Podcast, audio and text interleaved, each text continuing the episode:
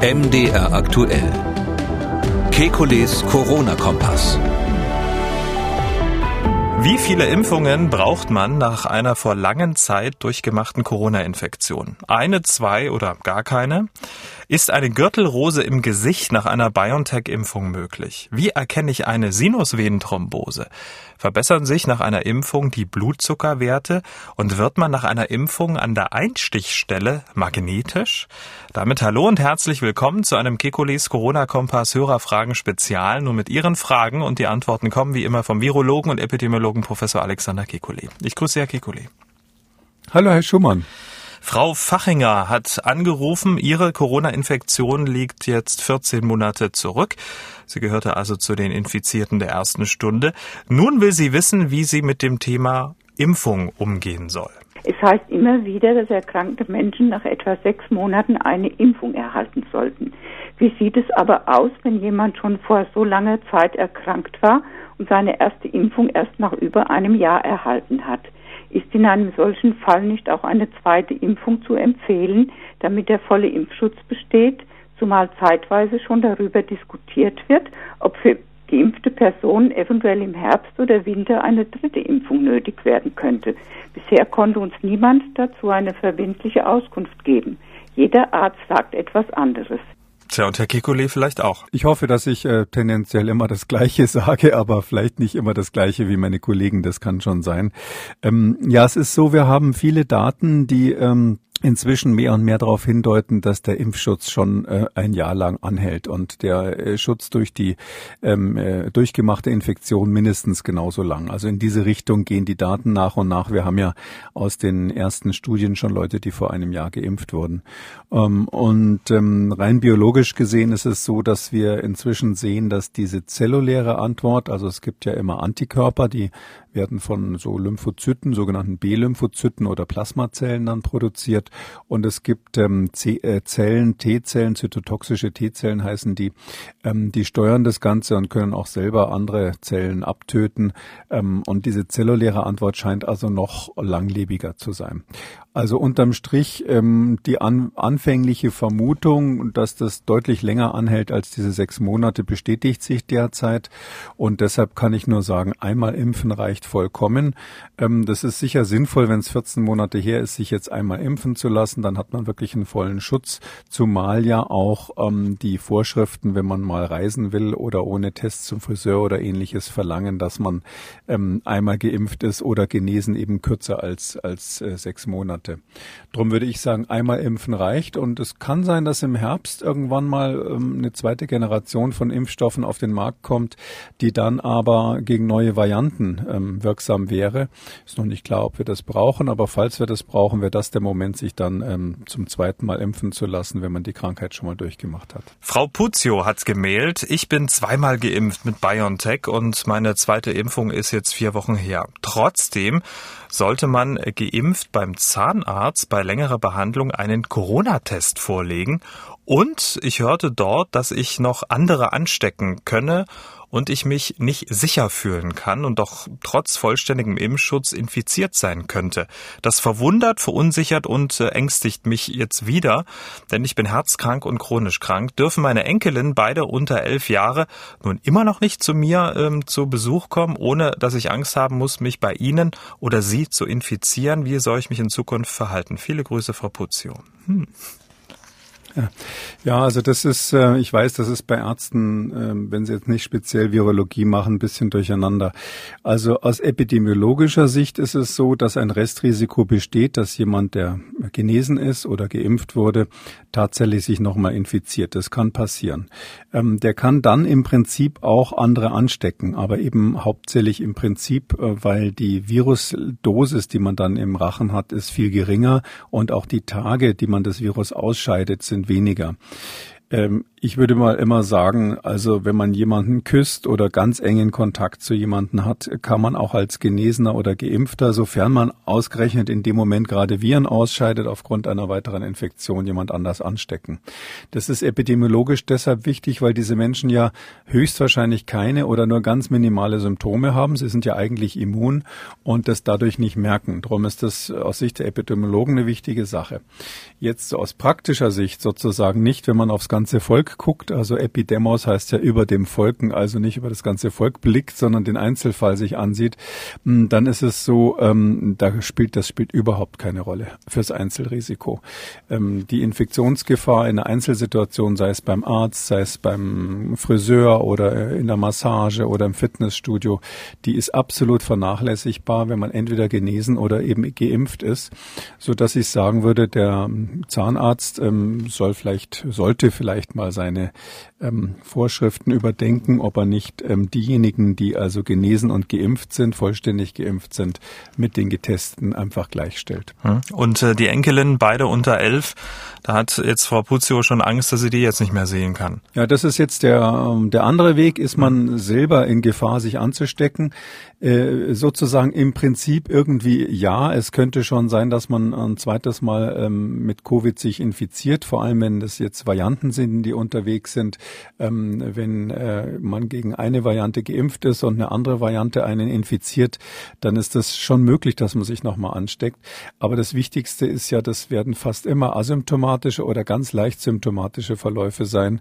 Ähm, die schweren Verläufe in solchen Situationen werden, das sage ich jetzt mal für die Zukunft, absolut ex exotisch sein. Wir haben bis jetzt keine schweren Verläufe dokumentiert. Herr Lindlau hat eine Mail geschrieben. Er hat jetzt keine Frage, sondern er hat uns mal geschildert, wie es seiner Frau und ihm nach einer Impfung erging. Er schreibt, am 11. Mai wurden meine Frau und ich mit Moderna geimpft. 24 Stunden später hatte meine Frau 260 zu 155 Blutdruck. Bis heute hat sie den trotz Medikation ähm, nicht im Griff, diesen Blutdruck. Er schwankt zwischen 211, 143 und 90, 56.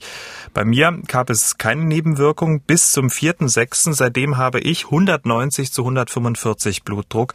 Wir lassen uns kein zweites Mal impfen. Gruß, Herr Lindlau.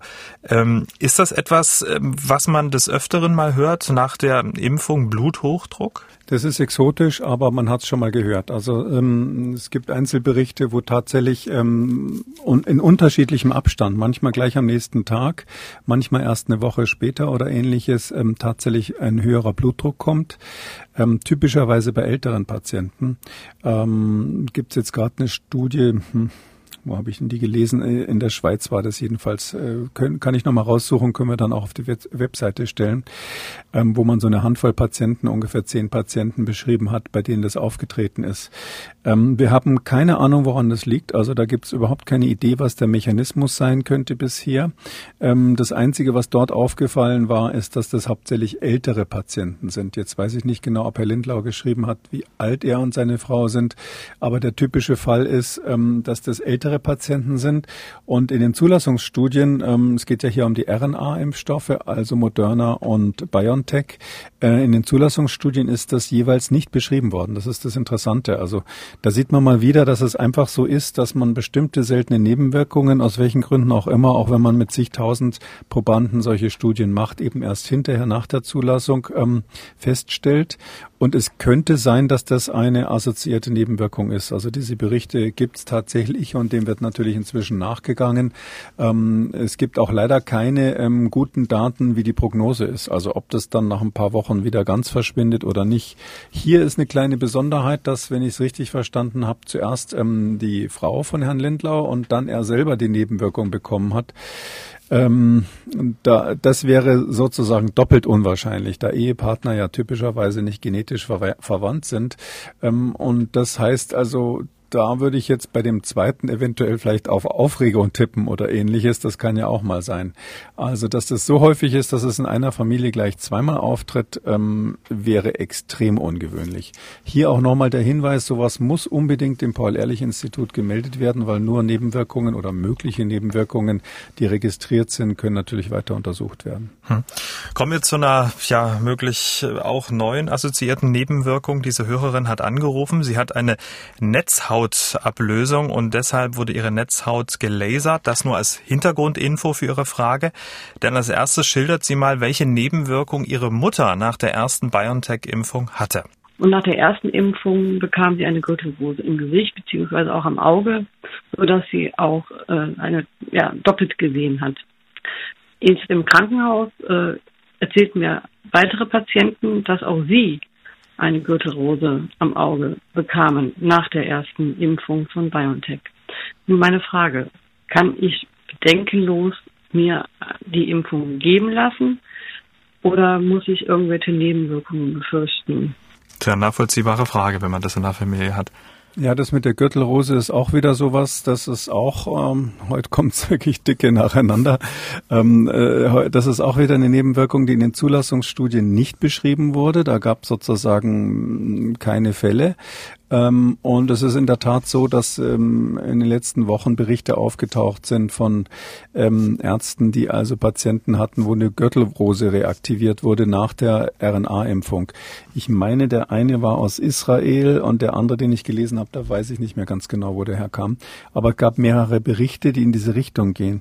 Jetzt muss man sagen, das ist ja folgendermaßen, also Gürtelrose ist ja das Varicella Zoster Virus, also ein Virus, ähm, was sowohl die Windpocken, Varizellen macht, auch eben dann später im Alter die Gürtelrose, den Zoster. Und ähm, das ist das gleiche Virus, was wir in unserer Kindheit uns einfangen, die Windpocken. Und das bleibt dann ein Leben lang ähm, in unseren Nervenzellen ähm, sozusagen erhalten. Das ist dort nur unter Kontrolle des Immunsystems, ist aber noch vorhanden. Es wird quasi in Schach gehalten. Und ähm, wenn dann äh, aus welchen Gründen auch immer, meistens natürlich im höheren Alter, wenn, wenn die Immunität nachlässt, sozusagen diese Überwachung nicht mehr funktioniert, ähm, dann gehen also diese Hunde von der Kette und ähm, fangen also an Unsinn zu machen. Und das heißt konkret, dass man dann einen Zoster bekommt, die Gürtelrose. Ähm, wir wissen, dass das zum Beispiel der Fall ist, auch bei AIDS-Patienten. Bei AIDS ist es ja so, dass das Immunsystem sehr, sehr massiv geschwächt wird. Und da sehen wir dann auch immer wieder ähm, Menschen, die also Gürtelrose bekommen. Und es gibt auch bei anderen Impfungen, das sind echte Raritäten, das ist sozusagen das Kleingedruckte aus dem Lehrbuch, aber es gibt bei anderen Impfungen auch immer mal wieder Berichte von Zoster äh, als Reaktion auf, auf die Impfung. Und deshalb nehmen wir an, dass einfach dadurch, dass durch den Impfstoff ähm, sozusagen das ganze Immunsystem in Alarmstimmung versetzt wird, äh, jetzt gegen dieses eine ähm, Virus, also gegen dieses Antigen, gegen das gerade geimpft wird, dagegen sich zu aktivieren, dass es sozusagen seine anderen Aufgaben vernachlässigt und ähm, deshalb wegen dieser Fokussierung auf diesen neuen Gegner ähm, dann das in Schachhalten des Zoster-Virus nicht mehr so richtig äh, funktioniert und es deshalb zu diesen Seiteneffekten kommt. Das würde auch zu den RNA-Impfstoffen ähm, passen, weil die ja diese sehr, sehr starke äh, Immunogenität haben, ähm, ähm, unerwartet stark. Ähm, und ähm, das sieht eben so aus, als würden die regelrecht das Immunsystem umprogrammieren. Ich glaube, da haben wir auch schon mal drüber gesprochen.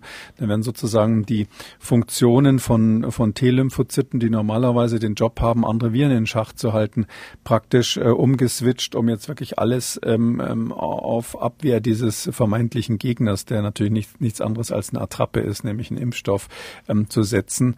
Und dadurch kommt es zur vorübergehenden Aktivierung des äh, Zoster-Virus. Mhm. Ähm, ist zumindest eine Nebenwirkung, wo man davon ausgehen muss, dass die, äh, sobald dann diese akute Reaktogenität zu Ende ist, also spätestens nach einigen wenigen Wochen, dann auch wieder vorbei ist und das war es dann auch.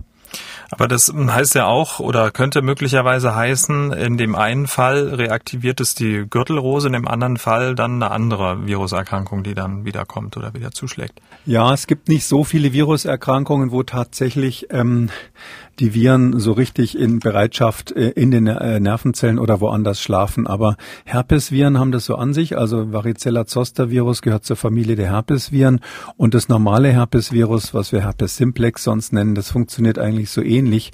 Da würde man auch erwarten, dass so eine Reaktivierung durchaus vorkommt. Es gibt zum Glück nicht so viele äh, Viren, die das quasi so im Standardrepertoire haben. Bei den anderen ist das eher exotisch, wenn die, wenn die sich reaktivieren lassen. Aber ja, solche Dinge muss man natürlich ähm, ähm, berücksichtigen, zumindest mal ähm, auf der, äh, unter Beobachtung haben. Und das ist ja einer der Gründe, ist glaube ich bekannt, dass ich ähm, bei, bei Impfung von Kindern, also unter zwölf Jahren, dann demnächst eher zur Vorsicht mahne oder zum Abwarten, dann nennen wir es nicht Vorsicht, sondern zum Abmahnen abwarten mahne. Und das, das äh, ist eben einer der Gründe, dass wir jetzt immer wieder Dinge die selten sind, entdecken, wo wir nicht genau verstehen, warum das so ist, wo wir was dazulernen vom Immunsystem.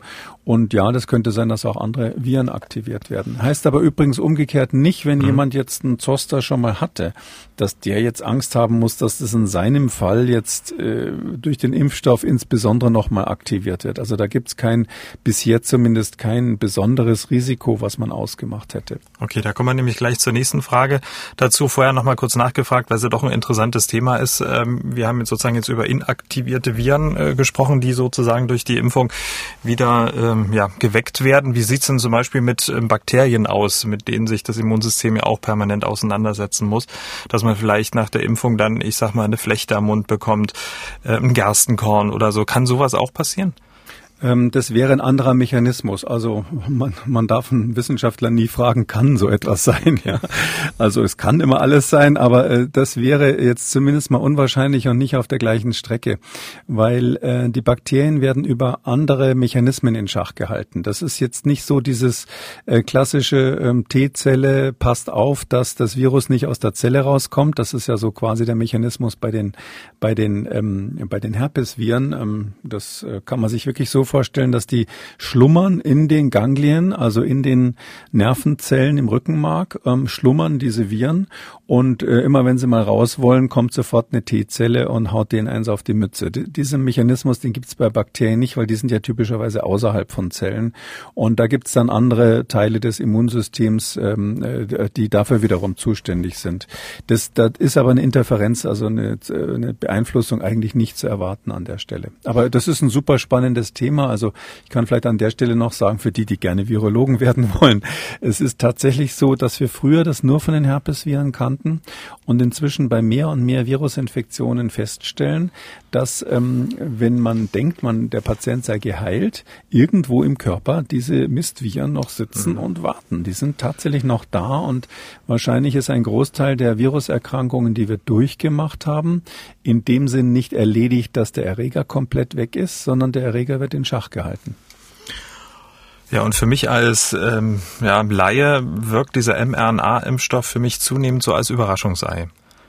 Naja, das, da würde ich nicht negativ sehen. In einem äh, Überraschungsei von dem bekannten Schokoladenhersteller für Kinder sind ja auch positive Dinge drinnen. Also es ist so, ähm, es ist natürlich schon so, äh, es gab äh, diese wahnsinnige positive Überraschung, dass wir diese 95 Prozent Wirksamkeit haben. Das, das war wirklich total äh, erstaunlich. Aber was wir jetzt hier so hören, gerade so diese Überreaktion des Immunsystems, gibt es ja noch ein paar andere Nebenwirkungen, wie diese großflächigen Rötungen, die eine Einstichstelle paar Wochen Wochen später entstehen und ähnliches. Das sind eben, wenn man so will, die Kehrseiten der Medaille, nicht? Also es kommt hier wohl zu einer um, Umprogrammierung des Immunsystems, die wir noch nicht ganz verstanden haben, äh, die ähm, sicherlich Grundlage wird für Impfstoffentwicklungen ähm, einer ganzen Generation. Also das wird so sein, dass das, was wir hier gelernt haben, alle künftigen Impfstoffentwicklungen beeinflussen wird. Aber ja, jetzt sofort im Moment äh, können wir Virologen und auch die Immunologen noch nicht die ganze Geschichte erzählen. Damit zurück zur Gürtelrose. Sie haben es ja schon anklingen lassen und wir kommen zur Frage von Frau Naumann, die angerufen hat. Meine Tochter, die hat Gürtelrose und würde gern wissen, ob sie geimpft werden kann, obwohl sie Gürtelrose hat. Also das ist das gleiche, ähm, das gleiche Thema. Äh, ja, würde ich schon sagen. Also in die Gürtelrose reinimpfen, wenn sie gerade aktiv ist, würde ich das natürlich nicht empfehlen. Das, das wird auch kein Impfarzt machen, ähm, dass man in eine aktive Gürtelrose reinimpft. Aber ähm, sobald die ausgeheilt ist und sozusagen ähm, der Schub vorbei ist, kann man natürlich impfen. Immer wieder wird ja über mögliche negativen äh, Impfnebenwirkungen berichtet und gesprochen. Wir haben es ja gerade eben getan. Diese Hörerin schildert mal eine positive Nebenwirkung. Kann es sein, dass die Corona-Impfung BioNTech Pfizer die Blutzuckerwerte beeinflusst? Mein Mann hat nach der zweiten Impfung äh, sehr gute äh, Insulin, als Blutzuckerwerte. Und das hätte mich interessiert, ob das möglich sein kann. Ja, also ähm, davon habe ich noch nichts gehört. Also es ist bekannt, dass ähm, Menschen nach Impfungen manchmal erhöhten Blutzucker haben. Das hängt mit dem Stress zusammen, äh, mit der äh, Situation, dass der Körper insgesamt ähm, da herausgefordert wird. Ähm, aber dass sozusagen bei einem Diabetiker, wenn ich das richtig verstanden habe, sich die Diabeteswerte verbessern, habe ich noch nie gehört. Ja, also das, da müsste man jetzt wild spekulieren. Äh, hätte ich die eine oder andere Idee, aber die behalte ich jetzt mal für mich, weil das ähm, zu zu spekulativ wäre. Also man kann sich irgendwie überlegen, ob so eine Impfstau äh, Impf Impfung durch Aktivierung des Immunsystems die Blutzuckerwerte verbessern könnte um drei Ecken. Aber ähm, das ist überhaupt nicht beschrieben und habe ich noch nie was davon gehört. Aber man könnte ja der Frau Naumann möglicherweise auch den Tipp geben, das war ja jetzt nach der ersten Impfung, dass man vielleicht so eine kleine Langzeitbeobachtung macht äh, mit ihrem Mann, nach der zweiten Impfung dann vielleicht auch die Blutzuckerwerte dann kontrolliert und vielleicht vergleicht mit den Wochen vor den Impfungen, um dann mal so zu schauen, ob es da möglicherweise Veränderungen ja, gibt. Na, an Ihnen ist ja noch ein echter Wissenschaftler verloren gegangen. Also ja, das, ähm, wenn jetzt die, in so einem Fall würde ich immer zum Arzt Arzt gehen. Also falls es nicht schon passiert ist, ist das so ein Fall, den sollte man nicht im Impfzentrum machen, wenn man wirklich der Meinung ist, da hat es eine äh, ganz deutliche Veränderung gegeben ähm, äh, bezüglich der Blutzuckerwerte. In dem Sinn, wenn ich es richtig verstehe, sind sie niedriger geworden. Ähm, dann sollte man auf jeden Fall das mit dem Arzt, der sonst sich um den Diabetes kümmert, äh, besprechen. Und ja, das wäre natürlich sinnvoll, dann nach der zweiten Impfung nochmal zu gucken, ob es dabei bleibt, ob sich wirklich was verbessert hat oder nicht. Aber wie gesagt, das Typische ist eigentlich, dass durch den Stress der Impfung Impfung, wenn ich es mal so sagen darf, der Blutzucker hochgeht. Unser Hörer Chris hat angerufen. Er möchte, dass sich seine Mutter impfen lässt. Allerdings ein äh, ja, tragischer Todesfall in der Familie lässt sie zweifeln.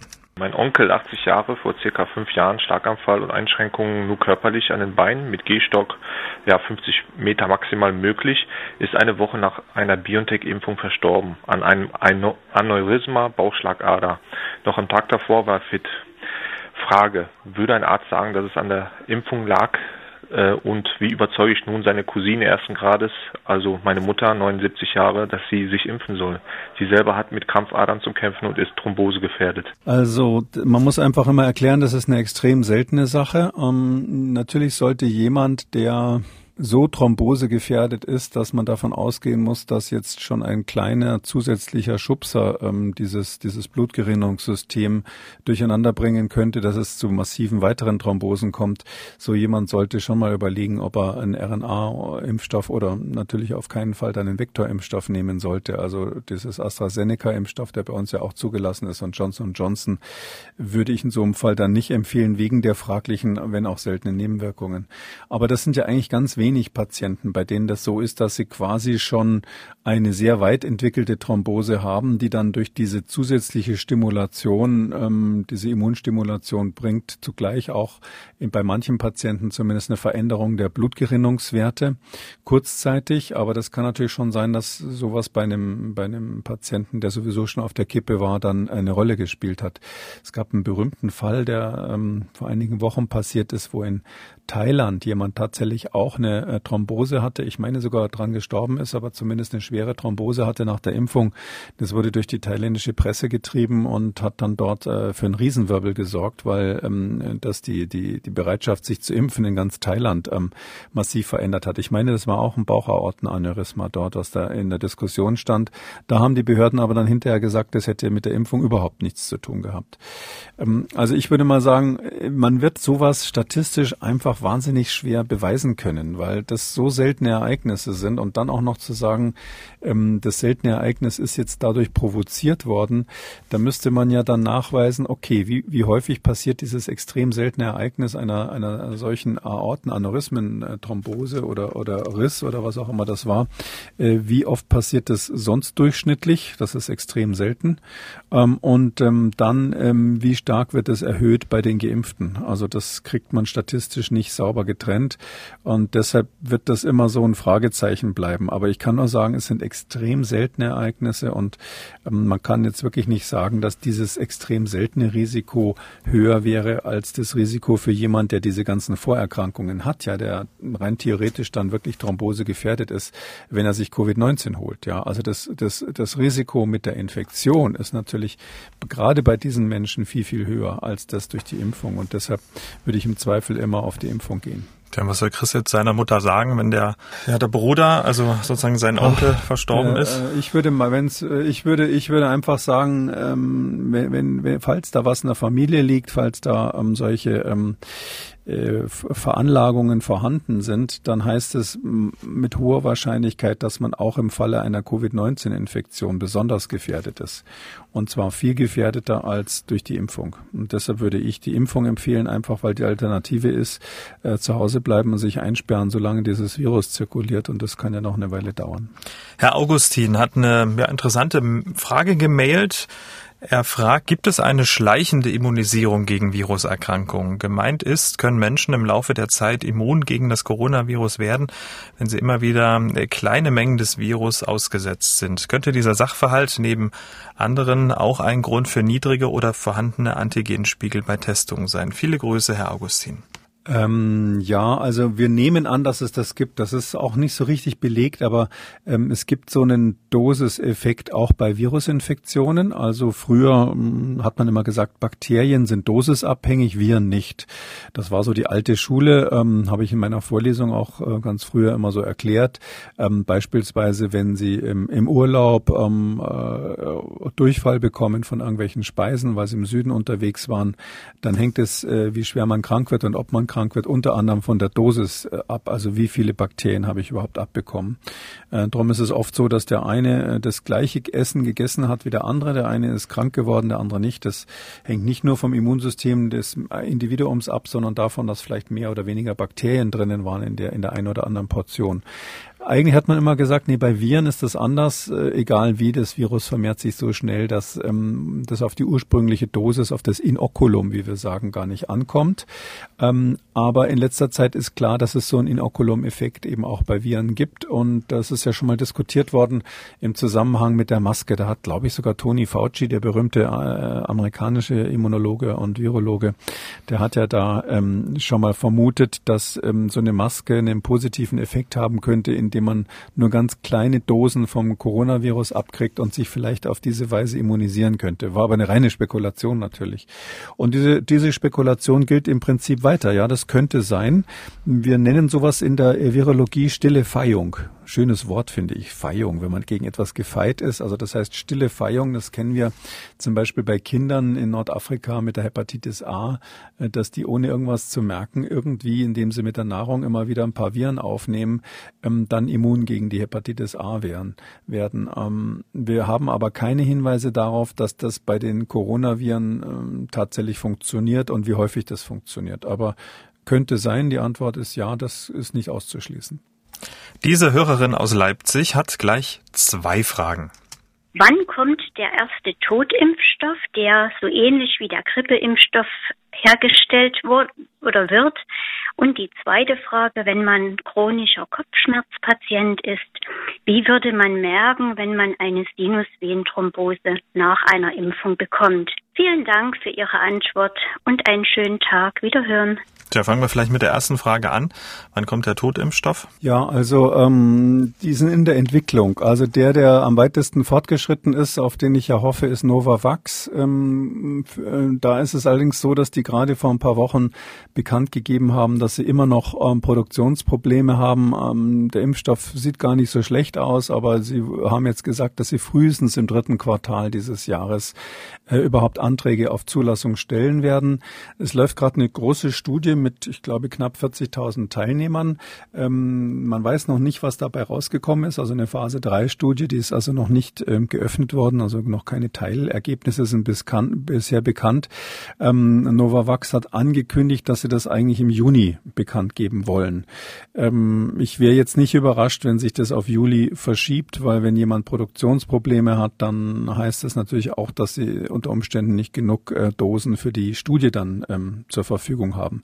Das war ja das Riesenproblem bei AstraZeneca, dass ein Teil der ähm, Teil der Studien dann nicht vorschriftsgemäß gemacht wurden, weil die nicht genug Impfstoff zur Verfügung hatten während der Studie.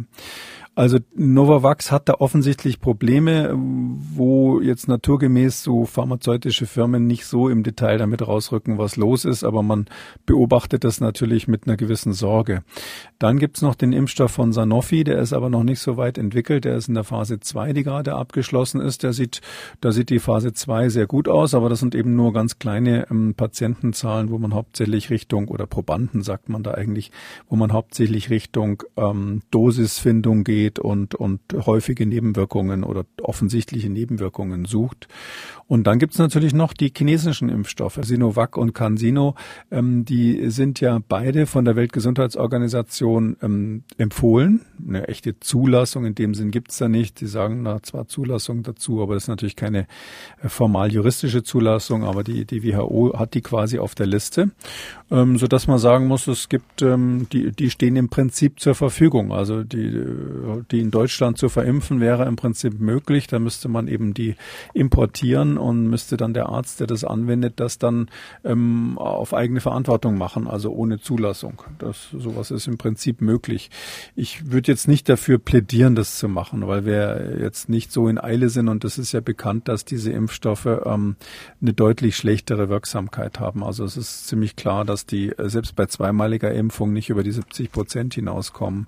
Und ähm, deshalb finde ich, ähm, warten wir lieber ab, bis ein guter in Europa zugelassener ähm, Totimpfstoff zur Verfügung steht. Und äh, das wird aber wahrscheinlich Ende des Jahres sein. So, und die zweite Frage der Hörerin aus Leipzig war, wie erkennt man eigentlich eine Sinusvenenthrombose? In Ihrem Fall auch noch als Kopfschmerzpatientin. Erstmal so grundsätzlich, wie erkennt man's? Ähm, ja, also viele werden gar nicht erkannt. Das ist ja das Problem. Selbst die Neurologen vertun sich da manchmal. Ähm, dass, äh, wenn die dann richtig, äh, der, die klassische Sinusvenenthrombose ist ja eine der äh, Ursachen des Schlaganfalls. Also wenn man sozusagen als Arzt, äh, Notarzt, Neurologe, Internist ähm, die Ursachen des Schlaganfalls runterdekliniert, ähm, da, da, ist einer davon die Sinusvenenthrombose.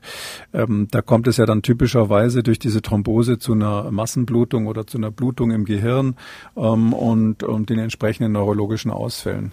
Ähm, es gibt natürlich Berichte, dass diesem, äh, diesem schweren Ereignis manchmal leichtere Vorstadien vorangehen. Äh, das kann sich in psychischen Auffälligkeiten äußern, ähm, dass dann so merkwürdige Stimmungsstörungen da sind, dass man plötzlich sich nicht mehr konzentrieren kann, ähm, äh, auch in Kopfschmerzen selbstverständlich. Aber das sind so unspezifische Symptome, Symptome, dass ich davor warnen würde, jedes Mal, wenn einer, äh, ähm, was weiß ich, den, den Namen seiner Schwiegermutter nicht mehr weiß oder seine Telefonnummer nicht mehr weiß im Stress plötzlich oder ähnliches, dann denkt, jetzt habe ich eine Sinusvenenthrombose. Ähm, so unspezifische Symptome, die haben halt einfach den Nachteil, dass sie irre oft auftreten. Und zu denen gehören auch die Kopfschmerzen. Ähm, es ist sicherlich nicht sinnvoll, nur weil man mal Kopfschmerzen hat, dann sofort an die Sinusvenenthrombosen zu denken. Ich glaube sogar, dass jemand wie, wie hier die Hörerin, die gesagt hat, sie ist Kopfschmerzpatientin, klingt ja so, als wüsste sie ziemlich genau, was sie da hat. Äh, solche Menschen sind eigentlich in gewisser Weise im Vorteil, weil die kennen diese Art von Kopfschmerzen, die sie selber immer und schon seit Jahren in bestimmten Situationen immer wieder haben, sehr gut. Die wissen auch, wie sie die in den Griff kriegen, manchmal medikamentös, manchmal reicht die Rollos runterzumachen und sich hinzulegen und so weiter.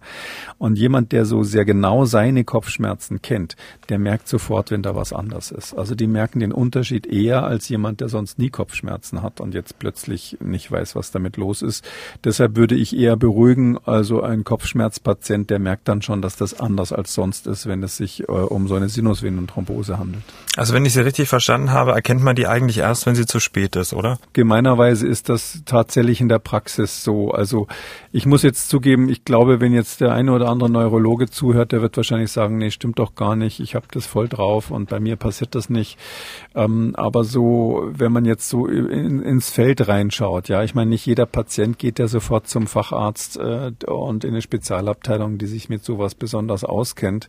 Äh, es ist dann häufig so, dass man das spät bemerkt, zumindest nicht, zumindest die Fälle, wo es jetzt jetzt nicht so eine klassische volle Hirnschlagsymptomatik mhm. gibt. Die werden, die werden oft erstmal falsch diagnostiziert oder gar nicht erkannt. Ich meine, wir hatten ja auch ähm, über Monate unerkannte Sinusvenenthrombosen, Tote nach Sinusvenenthrombosen äh, in Bezug auf den AstraZeneca-Impfstoff. Die wurden ja auch erst gefunden, als man ähm, danach nachgeschaut hat, ne? Ja, also äh, Hirnschlag hat ja, ähm, wir müssen jetzt nicht das ganze Medizinlehrbuch durchblättern, aber Hirnschlag hat ja mal so grob gesagt so zwei verschiedene ähm, Möglichkeiten.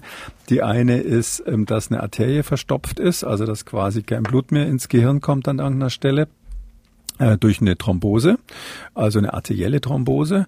Und die andere ist die sogenannte Massenblutung, dass also quasi im Gehirn irgendwo Blut ähm, rausläuft und aus dem Grund es zu Schäden kommt. Ähm, das sind ja meistens alte Patienten, häufig mit Bluthochdruck in der Vorgeschichte, häufig mit Arteriosklerose in der Vorgeschichte oder anderen Grunderkrankungen. Und jetzt stellen Sie sich mal vor, in irgendeinem Kreiskrankenhaus auf dem Land, ein alter Mensch, äh, was weiß ich, 80 plus, äh, hatte schon immer Vorerkrankungen, kriegt dann den Hirnschlag, liegt noch zwei, drei Tage auf der Intensivstation und stirbt. Ähm, das ist zwar tragisch, aber das wird ja als schicksalhaft empfunden. Und da kommt ja keiner auf die Idee jetzt, äh, da weitere Diagnostik zu machen oder den zum Pathologen zu schicken, um festzustellen, ob da vielleicht eine Hirnvenenthrombose dahinter steckte, äh, sondern äh, der hat halt, wie man in Bayerisch sagen würde, einen Schlag, einen Schlagerl bekommen, ja, und das war's dann. Und welche Art von Hirnschlag, das wird dann in diesen Situationen nicht unbedingt ähm, weiter differenziert und deshalb weiß man klar, da gibt es eine Dunkelziffer, ganz ganz klar und auch bei denen, die natürlich äh, überhaupt nicht diese volle Ausprägung haben, sondern wo ähm, es vorübergehend zu thrombotischen Symptomen kommt oder Erscheinungen kommt, die dann sich auch wieder zurückbilden. Es kann ja auch sein, dass das sozusagen glimpflich ausgeht. So, und die Blutgerinnung und die Auflösung von Blutgerinnseln ist ja ein ständiges Gleichgewicht. Das schwankt quasi wie so ein Pendel hin und her oder wie Ebbe und Flut geht es äh, vor und zurück. Und ähm, das kann ohne weiteres sein, dass sich vorübergehend da ähm, ein paar Trompen bilden, dass das die Durchblutung schlechter wird. Man hat dann vielleicht ein paar Symptome, aber das Ganze schwankt dann wieder zurück, ohne dass es zu merklichen Ausfällen kommt. Und zu guter Letzt ähm, reden wir über eine Mail, die uns ein Hörer geschrieben hat. Er möchte nicht, dass wir seinen Namen nennen. Er lebt im spanischsprachigen Raum und er ist leicht verzweifelt. Warum? Äh, das hat er folgendermaßen beschrieben. Seit Beginn der Impfungen verschärfen sich in der Familie die Diskussionen über die Pandemie, ob und was angeblich dahinter steckt. Äh, er schreibt, das ist immer sehr unangenehm, da es sich ja um geliebte Menschen handelt, mit denen man diskutiert.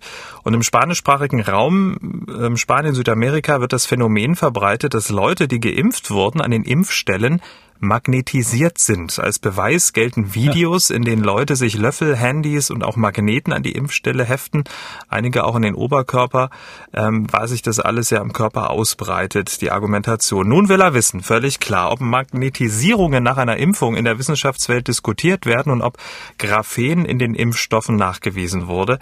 Er hofft, dass wir seine Mail nicht als Blödsinn abtun und löschen und er hofft, dass die Antwort zum Familienfrieden beiträgt. Da werden wir jetzt einen großen Anteil dran haben, glaube ich. Ja.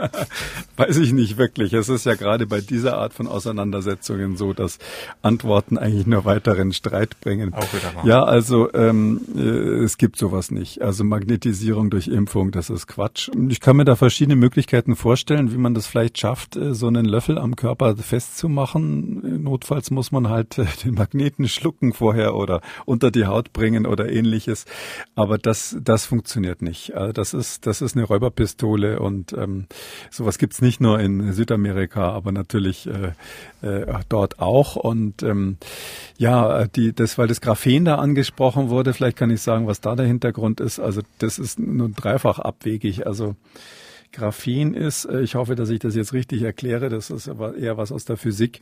Das sind so Nan Nanopartikel, ähm, die aus Kohlenstoff bestehen und die so kleine hm, Kohlenstoffkäfige letztlich sind, so Koh Kohlenstoffgitter. Also diese Kohlenstoffatome sind quasi in einem stabilen Gitter angeordnet und dann kann man denen ähm, durch äh, sehr, sehr äh, komplizierte chemische Synthesen ganz raffinierte Eigenschaften ähm, beibringen. Also man kann so Mini-Graphene gleitend machen. Man kann die, die werden eingebaut in so Nanoroboter und ähnliches. Das ist also eine ganz tolle äh, Science-Fiction-Sache, ähm, die also schon Wirklichkeit ist zum Teil. Und es gibt eben auch Graphene, die kann man magnetisieren. Das ist ähm, ganz was Spezielles, relativ Neues, ähm, hängt damit zusammen, dass ähm, Elektronen, für die, die in der Physik aufgepasst haben, Elektronen, wenn die einzeln sind, haben die immer so ein magnetisches Moment, was man Spin nennt. Und man kann das so trennen, dass in einem Molekül dann zwei verschiedene sind. Und wenn die zwei einsamen ähm, äh, Elektronen quasi in die gleiche Richtung schwingen, dann ähm, hat man ein magnetisches Moment da drin. Sowas wird für Computer ähm, diskutiert, ob man da so Mini-Mini-Schalter mitmachen kann, ähm, dass man bei künftigen Computern Schaltkreise aus Graphenen machen kann, die also magnetisiert sind.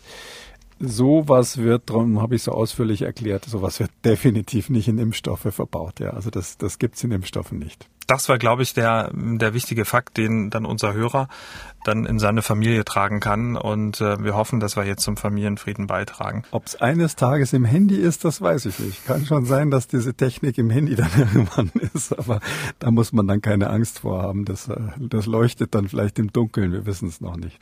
Damit sind wir am Ende von Ausgabe 194 Kekulis Corona-Kompass Hörerfragen Spezial. Ähm, vielen Dank, Herr Kekuli. Wir hören uns dann am Dienstag, den 15. Juni wieder. Bis dahin. Bis dahin, schönes Wochenende, Herr Schumann. Sie haben auch eine Frage, dann schreiben Sie uns an mdraktuell-podcast.mdr.de oder Sie rufen uns an, kostenlos 0800 322 00. Alle Spezialausgaben und alle Folgen Kekulis Corona-Kompass unter Audio und Radio auf mdr.de, in der ARD-Audiothek bei YouTube und überall, wo es Podcasts gibt. MDR aktuell. Kekules Corona-Kompass.